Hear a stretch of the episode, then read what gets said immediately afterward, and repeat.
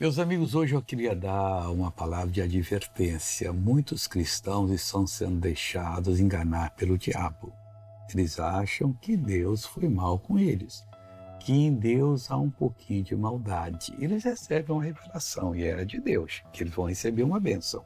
E eles param tudo, não querem ouvir mais a Deus e começam a determinar aquela bênção e não acontece. Deveriam parar e pedir: Deus me instrua e me ensine no caminho que eu devo seguir que essa bênção é minha, eu vou tê-la.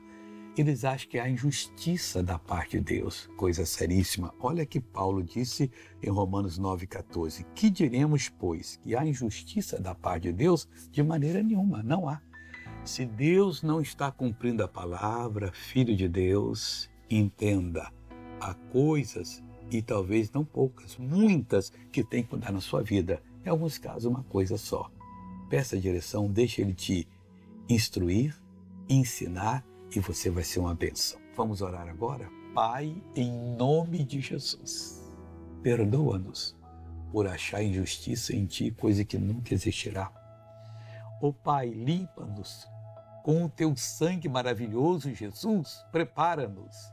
E eu vou repreender esse mal que está na vida dessa pessoa e diga, espírito mentira, saia dessa vida, em nome de Jesus. Bom dia.